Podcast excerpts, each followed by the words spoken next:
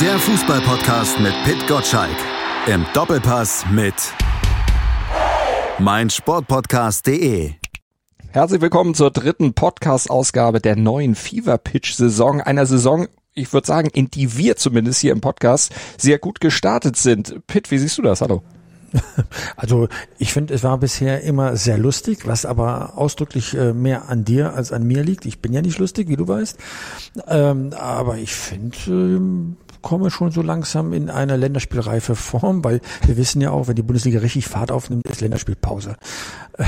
Das Jetzt stimmt. In den Sommerferien äh, zeigen sich schon die ersten ähm, Abnutzungserscheinungen, zumindest bei Arminia Bielefeld in der zweiten Liga. Die erste Trainerentlastung haben wir schon hinter uns. Äh, so, und dann gucken wir mal, ob bis zum Herbst was passiert. Und das Schlimme ist an dieser Saison, ja, ich kann es nur immer wiederholen. Und wenn wir so richtig Lust haben auf die Bundesliga, dann beginnt die Fußball-WM. Daran muss man sich erst noch gewöhnen. Aber vielleicht macht die ja auch zumindest sportlich irgendwie Lust. Aber das gucken wir uns zu einem späteren Zeitpunkt natürlich nochmal an. Aber du hast gesagt, Abnutzungserscheinung, die haben wir natürlich noch nicht, weil wir ja auch unser Konzept in diesem Jahr ein bisschen geändert haben. Wir können uns ein bisschen mehr erholen, weil wir nämlich Gäste jetzt immer dabei haben. Und zwar haben wir heute einen speziellen Gast zum Thema Borussia Dortmund mit dabei. Und das ist Julius Eid, Moderator vom Bully Special auf mein Sportpodcast.de. Dortmund-Kenner, Dortmund-Fan. Julius, hallo. Hallo, schön, dass ich da sein darf. Und mit dir wollen wir über den Saisonstart der Dortmunder sprechen. Jetzt können wir ja, wenn wir auf die Tabelle gucken, Pitt, dann sehen wir, es ist alles ganz eng beieinander. Die Bundesliga ist spannend wie nie. Ich genieße Spieltag für Spieltag, dass ein, so, so ein Hauch von Spannung äh, guten Gewissens verbreitet werden darf. Oftmals verbreiten wir ja Spannung, wo keiner mehr ist, damit die Leute noch zuschalten. Da ist Sport 1 nicht anders als Sky. Aber in diesem Fall wirklich Bayern und Dortmund punktgleich an der Tabellenspitze, ungeschlagen, nur getrennt von der Tordifferenz. Äh, lass es uns genießen, solange es geht. Julius, wie sehr genießt du es denn? Wie bist du mit dem Saisonstart der Dortmunder zufrieden? Ja, pf, ergebnistechnisch auf jeden Fall. Spielerisch ähm, gab es auch schon so ein paar Sachen, die man sicherlich äh, bemängeln kann, beziehungsweise wo man sich im Laufe der Saison mehr erhofft. Aber das Schöne gerade ist ja nicht nur die Tabelle, die so eng beieinander ist, sondern dass dann zu Saisonstart alles noch so eng ist, dass man quasi auch seine Gefühle minütlich ändern kann. Äh, Freiburg lag man zurück, da äh, war quasi im Kopf die Schlagzeile fertig, Dortmund verspielt Meisterschaft am zweiten Spieltag. Dann drehen sie es noch und dann äh, ist man auf einmal in der Situation, dass man sagt, jetzt muss Bayern erstmal nachlegen. Ähm, Dortmund allein an der Tabellenspitze. Deswegen äh, im Moment ist natürlich noch alles drin. Und ähm, solange die Ergebnisse erstmal stimmen und man gut in die Saison findet, ist das auf jeden Fall eine gute Nachricht. Immer wenn man wieder mal diesen Umbruch hat, einen neuen Trainer hat, dann will man ja auch, dass diese diese neue Euphorie und die Idee eines Neustarts nicht so schnell irgendwie kaputt geht durch irgendwie blöde Ergebnisse und auch bei der, auf der Ergebnisseite ist alles gut. Peter, hast du damit gerechnet, dass die Dortmunder nach dem Rückstand gegen Freiburg zurückkommen? Ich meine, wir sind ja Kummer gewohnt und wir haben es an dieser Stelle ja auch oft genug gesagt und angemahnt, diese ja, fehlende Mentalität. Marco Reus wird es nicht gern hören. Ich habe mich bei Twitter total diszipliniert. Ähm, ich, äh, ich, ich war schon geneigt, einen Tweet abzusetzen, nachdem die Dortmunder ein bisschen gekämpft haben, äh, bei den Freiburgen zu sagen, äh, ja, äh, groß in die Saison gestartet und dann groß abgestürzt. Ich neigte dazu, es zu schreiben habe mich eines Besseren belehrt, im Nachhinein auch äh, wunderbar. Nein, ich habe nicht mehr damit gerechnet, mhm. dass sie in dieser Form so zurückkommen, äh, die Dortmunder. Haben sie geschafft, zeigt ein bisschen was, und darüber haben wir auch in der Redaktionskonferenz äh, ausgiebig telefoniert, äh, gesprochen, dass wir mh, hm, vielleicht doch beobachten und zumindest hoffen dürfen, dass die Dortmunder einen Mentalitätswechsel äh, hinter sich bringen. Weil das haben wir ja zu oft in der Vergangenheit erlebt, dass ein 0 zu 1 fällt und die Dortmunder laufen da hinterher, gerade wenn man in so Mannschaften wie Freiburg oder Augsburg spielt. Und jetzt war was anders. Ja, man hat sogar Glück gehabt mit dem, mit dem Videobeweis. Äh, ne, ich hätte das dritte Tor ja für die Dortmunder nicht mehr gegeben, weil Mukoko tatsächlich den Weg gekreuzt hat. Ähm, des Torhüters. Aber das braucht man eben, wenn man oben mitspielen will. Momentan ist ja noch nichts passiert. Bayern erster, Dortmund zweiter, das kennen wir. Aber ich hoffe einfach mal und, und bin jetzt ehrlich gesagt ein bisschen zuversichtlicher nach diesem Sieg, ähm, dass die Dortmunder auch mal eine Strecke machen und, mhm. und einfach auch mal Spiele gewinnen, die man normalerweise nicht gewinnt, weil der Spielverlauf eigentlich nicht dafür spricht. Pitt hat sich bei Twitter diszipliniert. Und du nicht, Julius. Du hattest äh, nach dem Rückstand geschrieben, man freut sich nach den Transfers auf die neue Saison und jetzt spielt Modest statt Aller und Schlotterbeck. Sonst ist das gleiche Team wie letztes Jahr da und bei Rückstand liegt man Marius Wolf nach. Jetzt muss man mit dem Blick nach dem Spiel sagen, zum Glück war der da. Ja, also erstmal brauche ich hier vielleicht äh, auch eher noch ein paar Tipps, wie man sich auf Twitter diszipliniert, wie man äh, direkt an dieser Geschichte merkt.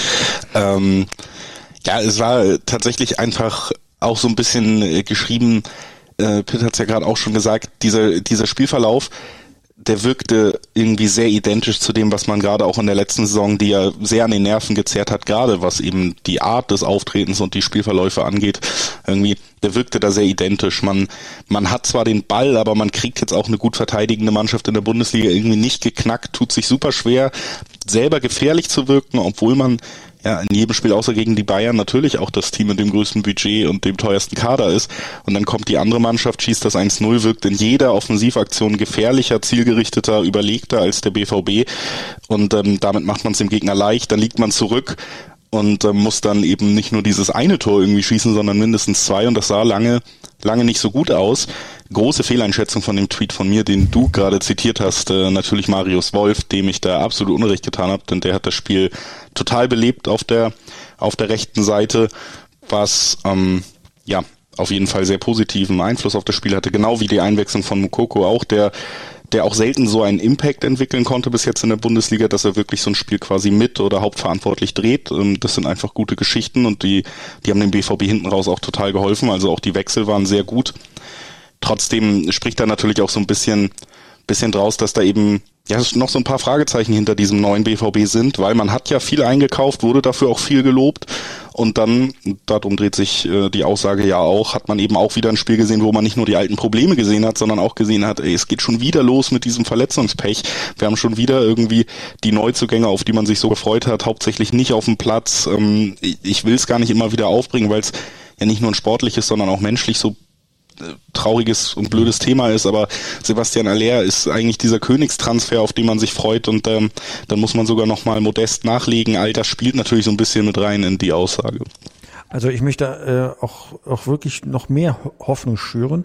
Vor einem Jahr, als Borussia Dortmund mit elf Mann in Freiburg gespielt hat, hat man eins zu zwei verloren. Jetzt hat ja Borussia Dortmund nur mit zehn Mann gespielt und 3-1 gewonnen, weil Anthony Modest war ja gar nicht eingebunden in die Spielweise der Dortmunder. Das verwundert mich auch überhaupt nicht, weil er ist ja mehr der klassische Mittelstürmer, der im Strafraum angespielt werden will.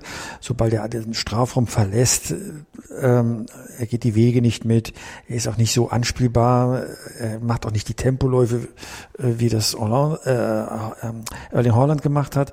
Also insofern äh, ist da noch Potenzial bei den Dortmundern. Sie haben auch mit zehn Mann dieses Spiel 3-1 gewonnen, das sie voriges Jahr noch verloren haben. Wenn äh, Edin Terzic jetzt als Trainer die Lösung findet, wie kann ich den Modest auch in Szene setzen, wie kann ich ihn als Waffe einsetzen und vielleicht Räume schaffen, damit noch mehr von hinten heraus äh, da jemand reinstoßen kann, dann ist da vielleicht sogar noch mehr möglich, als jetzt dieses 3 zu 1 vermuten lässt, das ja mehr ein Arbeitssieg war als ein, als eine Gala-Auftritt. Aber diese Aufgabe hat er jetzt natürlich in den nächsten Wochen dann zu erledigen. Aber Edin Terzic, Julius, wie siehst du diese Personalie?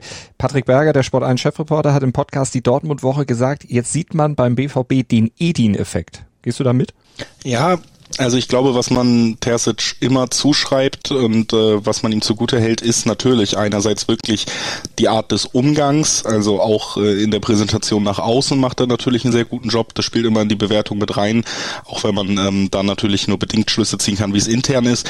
Natürlich ähm, gilt er als jemand, äh, auch aufgrund seiner Arbeits- oder seiner Arbeitsnachweise bis jetzt, der sehr gut mit jungen Spielern arbeiten kann, der ihnen Sicherheit geben kann. Mukoko ist dieses bescheinende Beispiel, das ist ja einfach dieses absolute Supertalent, was irgendwie dann doch nicht im Herrenbereich bis jetzt richtig Fuß fassen konnte, sich mit einem Abgang beschäftigt. Da hat man ja schon auch gehört, dass die Spielerseite sich sehr gefreut hat, dass er den Trainerposten übernimmt. Und das hat ja jetzt auch ganz gut geklappt. In der Vorbereitung sah er auch gut aus. Also diese Art des Miteinanderarbeitens und natürlich auch das dauerhafte Thema, ob man es jetzt Mentalität nennt oder ähm, clever wie Marco Rose war, er wollte nicht über Mentalität sprechen, hat es einfach in Haltung umbenannt, aber es war ja dasselbe Problem. Ähm, das, das zieht sich ja so lange durch Dortmund und da hofft man natürlich, dass genau dieser Typ Trainer, der Terzic ist, diese Lösung vielleicht auch bietet für das für das Problem, was man da immer wieder hattet, dass eine Mannschaft Sicherheit, Kampfgeist und eben auch eine gewisse wieder eine Arbeitsmentalität gibt, die einem auch schwächere Phasen aushalten lässt. Ich, ich finde, dass bei Borussia Dortmund über die letzten Jahre vor allen Dingen, man redet viel über die Zeit nach Klopp und was wirklich auch verloren gegangen ist, ist ganz gut an einem Zitat von Klopp damals noch auszumachen, nämlich wir werden leiden müssen. Und äh, diese Leidensfähigkeit, die bringt Terzic irgendwie mit rein bis jetzt und das finde ich eine sehr gute Nachricht. Aber gelitten hat ja zum Beispiel auch Rose. Was macht Terzic jetzt im Vergleich direkt zu Rose besser, anders? Ja, also er hat natürlich erstmal ähm, ich glaube, das kann man auch nicht bestreiten, gerade in der Defensive, jetzt noch nicht alle fit, aber gerade Schlotterbeck macht ja auch eine super Figur. Er hat einfach einen besseren Kader, was die Defensive angeht, zur Verfügung. Die war der ganz große Knackpunkt für Marco Rose. Und ähm, da, da hat man natürlich schon eine andere Sicherheit und auch andere Ausstrahlung, wenn man da auch äh, Typen wie Schlotterbeck, wie Sühle hinstellen kann.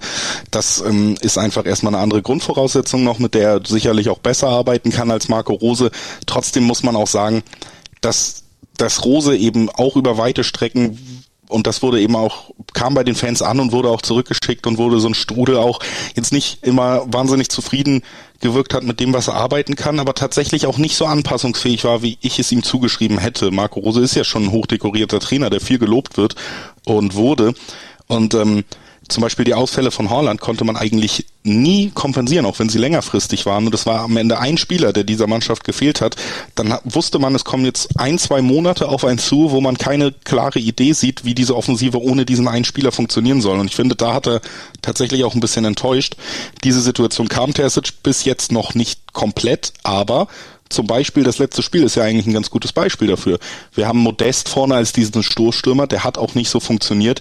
Wir haben Umstellungen, wir spielen auf einmal mit zwei Spitzen mit Mukoku, also haben auch das System gewechselt und dann läuft es deutlich besser. Das heißt, diese Anpassungsfähigkeit und vielleicht auch ja am Ende sogar ein bisschen einfach der Wille, um jeden Preis mit dieser Mannschaft arbeiten zu wollen und zu können, der ist bei Terzic gerade deutlich spürbarer als in vielen Situationen unter Marco Rose.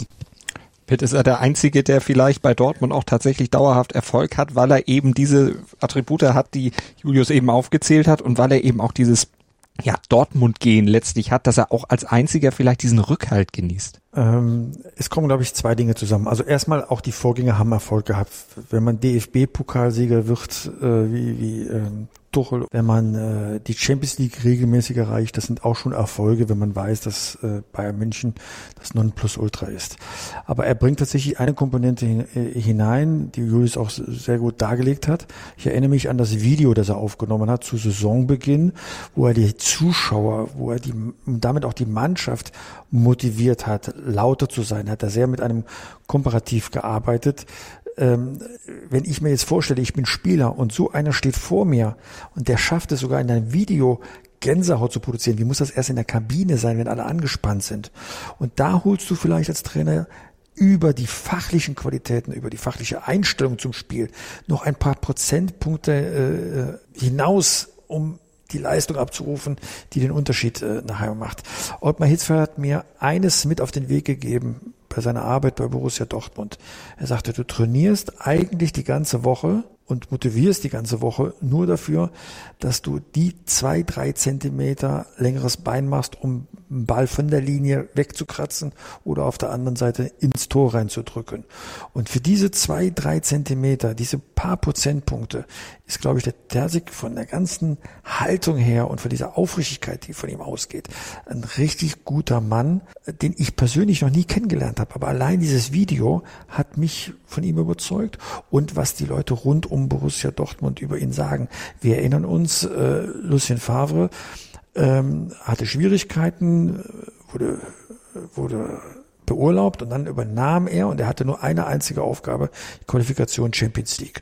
Und Edin Terzic hat auch einen schlechten Start gehabt oder keinen guten Start gehabt. Und ich habe schon gefragt bei den BVB-Bossen nochmal, seid ihr sicher, dass es der richtige Mann ist?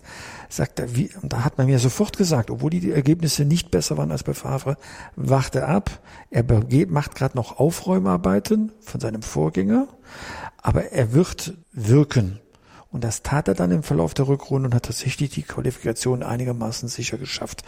Und das ist, hat er wohl das gewisse Etwas eines, eines sehr, sehr guten Trainers. Ob das sich nachher auch in den Resultaten heißt, in Titeln widerspiegelt, das muss er dann beweisen, weil äh, Vorschusslobe haben schon viele Trainer bekommen. Aber auf jeden Fall bringt er sehr gute Voraussetzungen mit und er passt wirklich gut zu Borussia Dortmund. Das spürt man bei jedem Gespräch mit ihm im Fernsehen, bei jedem Auftritt, äh, wie auch die Mannschaft erreicht. Also mir macht das momentan sehr viel Spaß, da Borussia Dortmund zuzuschauen, auch wenn noch nicht alles rund läuft, aber man sieht, da wächst was. Und er hat jetzt neun Siege saisonübergreifend, beziehungsweise bei ihm ist es ja schon sehr saisonübergreifend, dann in Folge feiern können. Das ist im BVB-Trainerstand jetzt auch noch nicht passiert. Julius, die Ansprache an die Jungen, die du angesprochen hast, war das dann für dieses Freiburg-Spiel auch das nötige Quäntchen, was äh, diese Mentalität da reingebracht hat? Wenn man mal guckt, Jamie Bino Gittens zum Beispiel oder Mukoko, äh, das sind ja noch ganz, ganz junge, die ja, gerade Bino Gittens jetzt schon mit Sancho verglichen wird, mit Jaden Sancho. Die brauchen sowas. Ja, auf jeden Fall. Also gerade Mukoko, muss man ja auch sagen, hatte ja nicht immer eine leichte Phase. Diese ganzen Abgangsgerüchte, die auch von seiner Seite befeuert werden oder wurden zumindest, unterstreichen ja auch, dass er nicht immer wahnsinnig glücklich war vielleicht. Ähm, und auch bei No Gittens, dieser Schuss, den er abgibt, natürlich ist das ähm, nicht unbedingt ausschlaggebend für das Tor, sondern das Verhalten des Torhüters. Aber auch solche Sachen passieren nicht einfach aus Zufall, dass sich ein 17-Jähriger da das Herz nimmt oder ein 18-Jähriger und einfach abschließt in so einem wichtigen Spiel, in so einer Situation, anstatt irgendwie vielleicht den besser postierten oder den eben einfach auch erfahreneren Nebenmann zu suchen, sondern dass er dieses Selbstvertrauen in seine Fähigkeiten hat, dass er in einer seiner ersten weiteren Bundesliga-Einsätze sich selber das zutraut. Das ist natürlich auch eine Frage, wie vorher mit diesen Spielern gearbeitet wurde, was denen mitgegeben wird, wie die mental auf diese Situation vorbereitet werden.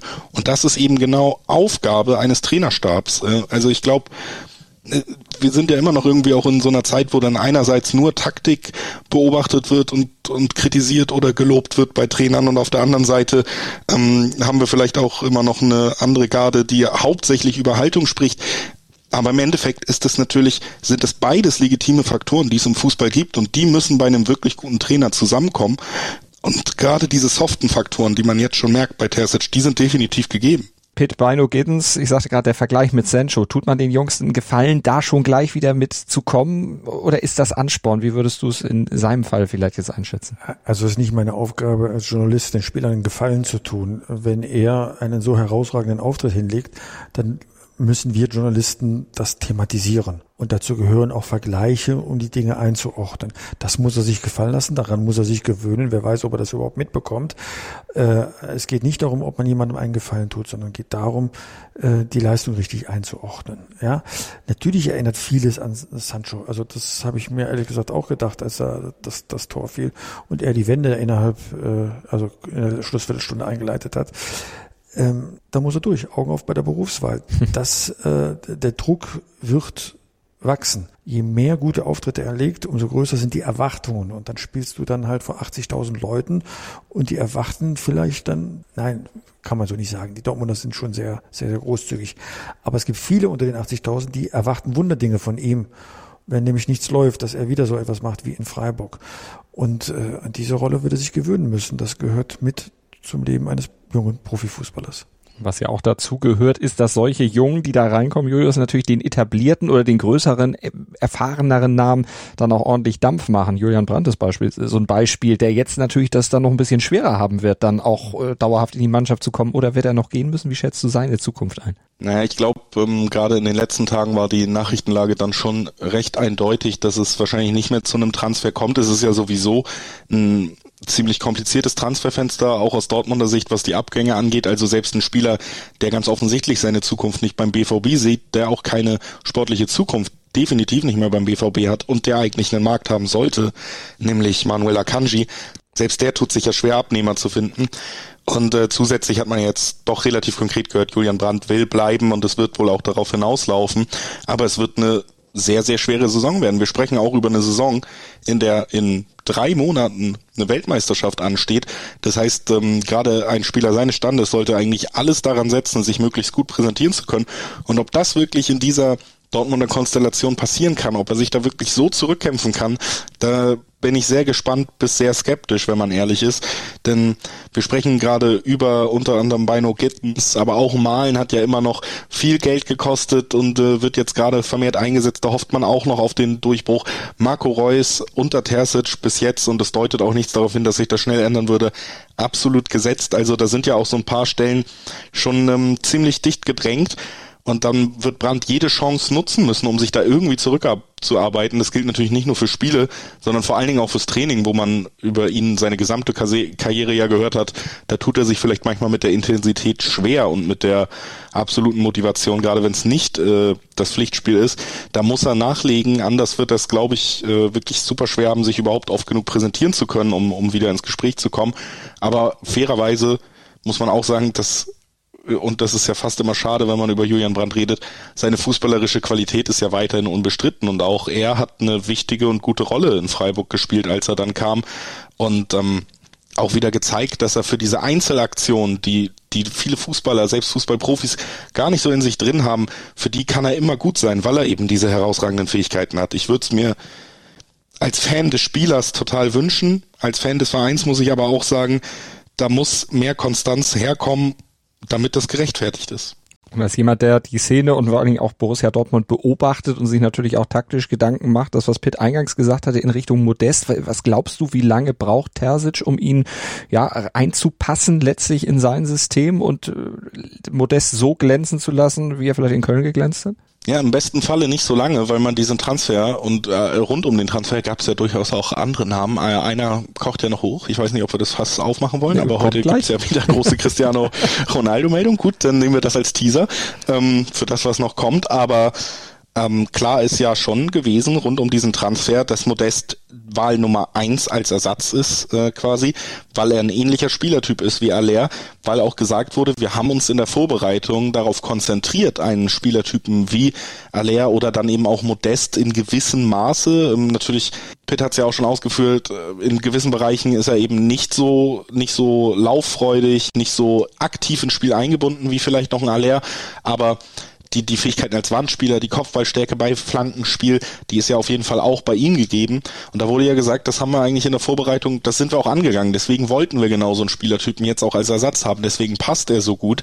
Und wenn man das so aktiv dann auch verkündet, dann, dann sollte man das natürlich auch relativ zeitnah sehen, dass das geübt wurde. Und ich finde, das hat auch in Freiburg ein bisschen gefehlt. Da war ich fast erstaunt, wie wenig man ihn gesucht hat, wenn man vorher auch kundtut, wir haben eigentlich in der Vorbereitung genau mit so einem Plan gearbeitet, dass da so eine Art Spieler steht.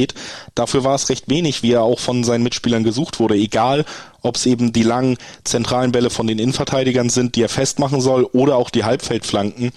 Ähm, da, da kam noch recht wenig. Ich, ich glaube, da muss man schnell nachlegen. Große Frage ist natürlich bei Modest. Ich habe heute Morgen fürs Bully Special mit ähm, einem Experten über den FC Köln aufgenommen und der hat mir natürlich auch nochmal gesagt, Modest hat eigentlich nie funktioniert, außer er war sehr glücklich und in Köln. Also natürlich schwebt auch bei diesem Spielertypen irgendwie noch ein Fragezeichen über dem Kopf, wie schnell kann er ankommen, wie schnell kann er sich vielleicht auch in eine Rolle einfinden, was Zufriedenheit angeht, wenn Mukoko jetzt in den nächsten Wochen erstmal komplett vorbeizieht nach mhm. diesem Auftritt. Also äh, auch der Spieler selber wird total gefragt sein. Oder wenn dann eben tatsächlich der noch kommt, den du eben schon an die Wand gemalt hast, CR7, Pitt, du hast als das Gespräch äh, oder die Diskussion kam, CR7 zu Bayern, war ja auch mal ganz kurz im Gespräch als Gerücht zumindest, ja eigentlich gesagt, sollen sie doch machen. Wie würdest du es jetzt im Fall Bo äh, Dortmund sehen?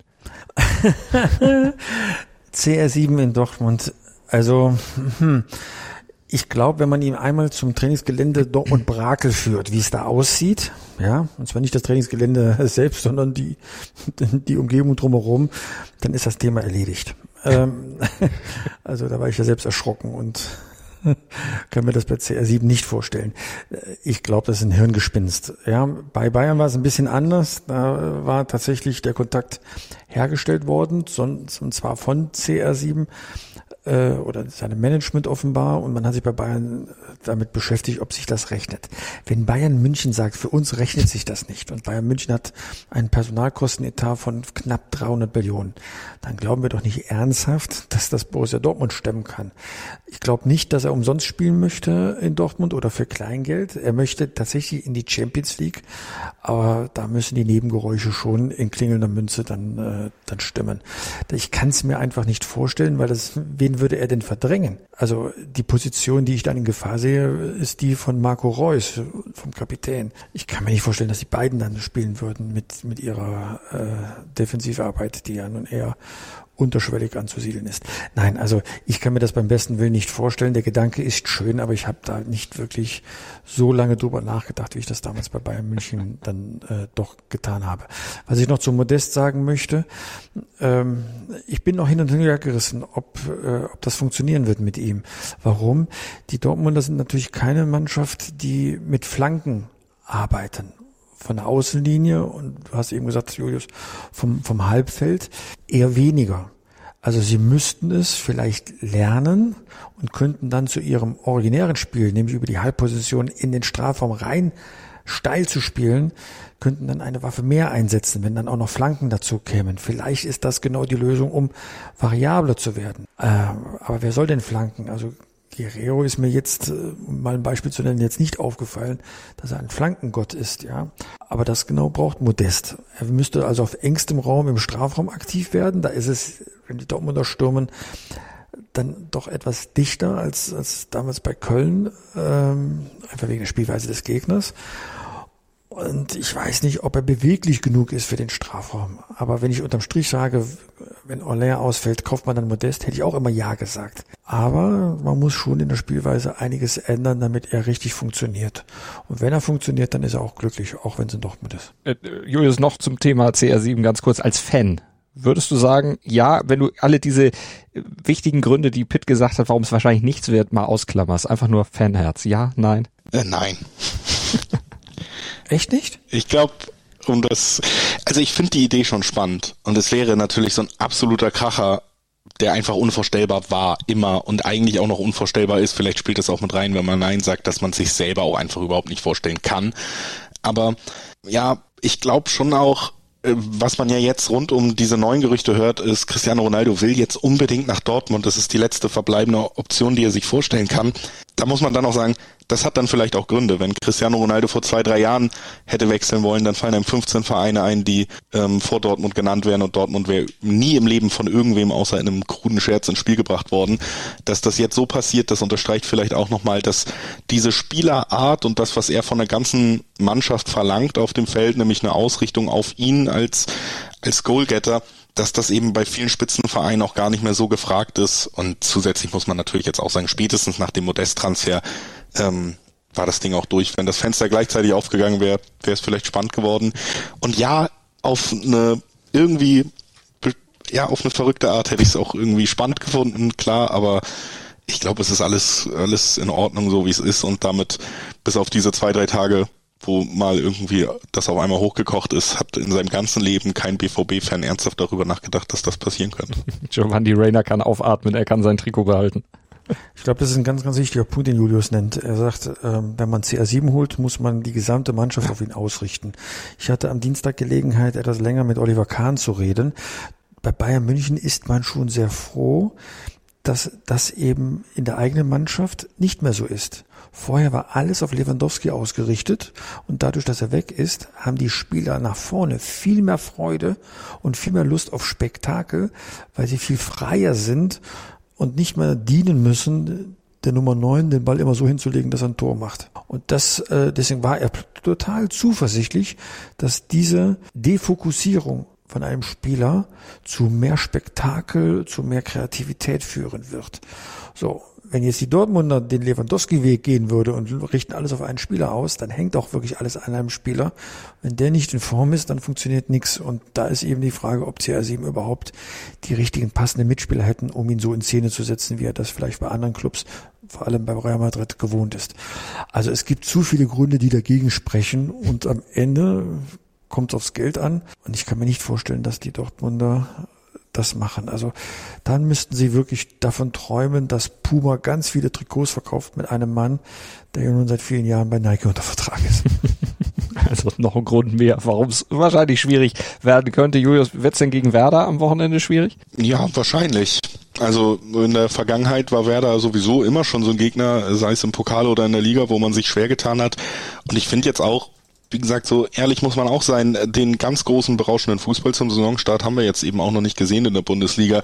Leverkusen war ein Spiel, wo ein Unentschieden gerade nach der zweiten Halbzeit auch völlig in Ordnung gegangen wäre. Und Freiburg war ein Spiel, wo man sich lange in alten Mustern, auch darüber haben wir gesprochen, super schwer getan hat gegen eine Mannschaft, die das einfach angenommen hat, dieses Spiel, wo man dann am Ende was drehen musste.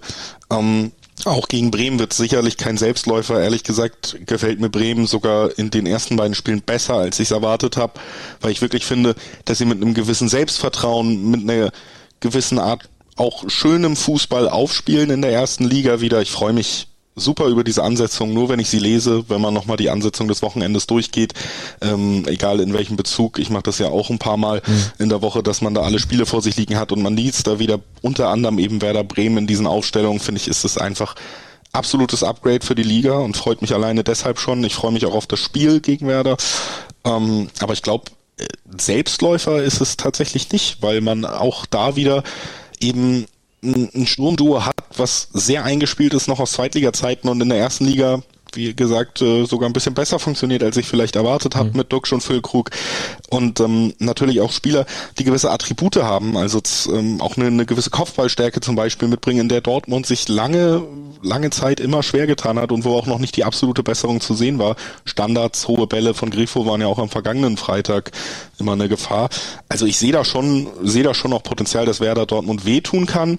Und ich glaube, ja, der der ganz große Durchbruch, das äh, 9 zu 0 zu Hause, wo dann äh, Terzic bejubelt wird, weil es jetzt natürlich Richtung Meisterschaft geht, der wird noch ein, zwei Wochen warten müssen. Harte Ansage. Werder übrigens seit sieben Ligaduellen nicht gegen Dortmund gewonnen, also von daher, du, du, du stapelst glaube ich ein bisschen tief. Pitt, wie siehst du es? Ähm, du meinst mit Werder Bremen? Ja. Du, ähm, Frank Baumann ist äh, der Sportchef von Werder Bremen, ist zu Gast im Doppelpass am Sonntag. Ähm, also wenn er, wenn Werder Bremen da eine auf die Mütze kriegen sollte, dann wird er mit entsprechender Laune auch um 11 Uhr bei uns in der Runde sitzen. Ja, äh, ich gönne ihm eigentlich gesagt, ehrlich gesagt, ähm, äh, gute Laune, weil er soll ja auch äh, Spaß machen. Werder Bremen kann ich noch nicht einsortieren. Das ist so wie mit Schalke. Schalke spielt ja in Wolfsburg. Es gibt ja Gründe, warum die in der zweiten Liga waren. Und jetzt kommen sie zurück, ja, gefestigt und Euphorie, aber da wird halt doch nochmal ein anderer Fußball gespielt in der ersten Liga. Ich tippe ziemlich klar, dass Dortmund das Spiel gewinnen wird gegen Werder Bremen. Werder Bremen muss die Punkte woanders holen. Und äh, das wird jetzt noch ein bisschen brauchen. Und den 9-0-Sieg von Dortmund, äh, Julius, den gibt es dann, du hast gesagt, in zwei Wochen in, äh, zu Hause gegen Hoffenheim oder eine Woche drauf dann, ich gucke gerade bei RB Leipzig. Ich finde beide, finde ich, sehr akzeptable Gegner für so ein Ergebnis. Äh, aber fangen wir erstmal mit Hoffenheim an. Alles klar, wir sind gespannt, wer das beobachten. Natürlich dann auch hier im FIFA Pitch Podcast besprechen. Immer donnerstags gibt's den. Jeden Werktag um 6.10 Uhr gibt's den FIFA Pitch Newsletter, wenn ihr ihn abonniert unter newsletter.pitgottschalk.de. Doppelpass hat Pitch schon beworben. Sonntag 11 Uhr einschalten bei Sport 1. Ja, und ansonsten weiter viel hören auf meinsportpodcast.de und auf Sport 1 Podcast. Auch das Bully Special mit Julius Eid kann ich nur empfehlen, wer sich noch schnell vorbereiten möchte auf das Bundesliga-Wochenende auf den dritten Spieltag. Ich sag vielen Dank, Julius. Moment, Moment, Moment, Moment, Moment. Du hast doch eine entscheidende Frage vergessen. Du fragst jedes Mal seit, seit Jahrhunderten, auf welches Spiel ich mich denn besonders freuen würde. Ach, so. Ich wollte dir das heute ersparen. Ich dachte, du freust, aber äh, sag's mir gerne. Er, erzähl's mir. Bochum gegen Bayern am Sonntagabend. Warum gerade das? Erstens sind die Bochumer ganz schön unter Druck mit null Punkten und Bochum gegen Bayern, wenn die Bayern in dieses enge Stadion müssen in Bochum, das ist einfach immer eine ganz tolle Atmosphäre und ich glaube, die werden äh, Messer zwischen die Zähne nehmen, die Bochum und alles verteidigen. Und wir erinnern uns, ja. die Bochum haben vorige Saison die Bayern geschlagen und äh, mit, mit Jahrhunderttoren und die Bayern werden Revanche nehmen. Das wird ein offener Starkabtausch werden. Das ist so für mich das Spiel des Spieltags. Kommt ja auch als allerletztes an diesem Spieltag, also quasi der Rausschmeißer oder eben das absolute Highlight. Wir werden es natürlich verfolgen. Nochmal der Versuch. Danke, Julius. Ja, sehr gerne. Ich freue mich übrigens besonders auf Mainz gegen Augsburg. Das ist doch äh, klangvolles Fußballspiel. Ich habe die Ironie rausgehört, vor allem weil es Augsburg gegen Mainz ist und nicht umgekehrt. ja. Nee, ich freue mich aber, ich will es gar nicht lange ausführen, aber ich freue mich schon zu sehen, was Maaßen, auch Dortmunder Hintergrund da macht und äh, hoffe, er macht gute Arbeit. Aber erstmal vielen Dank für die Einladung, hat mir sehr viel Spaß gemacht. Danke, Julius. Vielen Dank dir, Pitt. Dir gebührt das letzte Wort. Tschüss, Malte. Hab eine schöne Zeit. Fever Pitch Der Fußballpodcast mit Pit Gottschalk. Im Doppelpass mit meinsportpodcast.de.